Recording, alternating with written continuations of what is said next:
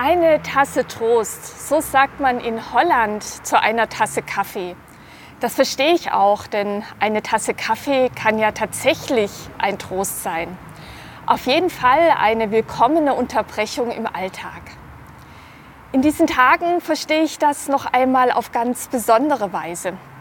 Eine Tasse Kaffee steht für Gemeinschaft und Kontakt, für fröhliche Feste und Kaffeeklatsch, für eine gemeinsame Pause mit Kolleginnen und Kollegen und für tiefsinnige Gespräche.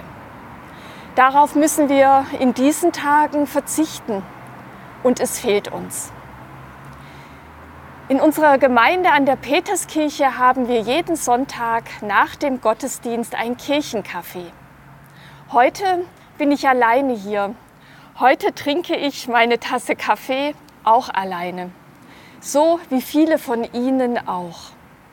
Manche in einer allzu stillen Wohnung, manche mit Angst, manche voller Sorgen um Menschen, die ihnen wichtig sind. Die Bibel setzt schweren Zeiten immer neue Hoffnungsbilder entgegen. Für mich ist solch ein Hoffnungsbild die Tasse Kaffee, die Tasse Trost. Sie steht dafür, dass diese Zeit vorbeigehen wird. Wir werden wieder fröhlich miteinander Feste feiern. Ich werde wieder mit meiner Freundin in unser Lieblingscafé gehen. Wir werden wieder Gottesdienste feiern und danach beim Kirchencafé zusammenstehen. Ärztinnen und Pfleger werden wieder Tage haben, an denen sie über Kaffeetassen hinweg miteinander lachen können. Dieses Bild halte ich fest es gibt mir Kraft. Ich lasse es in mir lebendig werden, wenn Nachrichten mich beunruhigen. Ich halte es fest, wenn ich Sorgen und Kummer habe. Die Tasse Trost, die Portion Trost wünsche ich auch Ihnen.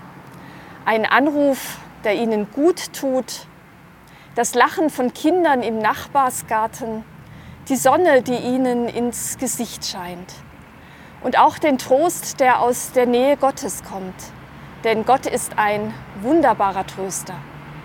Auch diese schweren Tage sind Tage Gottes mit uns. Und die schweren Wege, die wir gehen, sind Wege, die Gott mit uns geht. Ich wünsche Ihnen, dass Ihnen aus Gottes Nähe ganz viel Trost und Hilfe erwächst. Gott behüte Sie.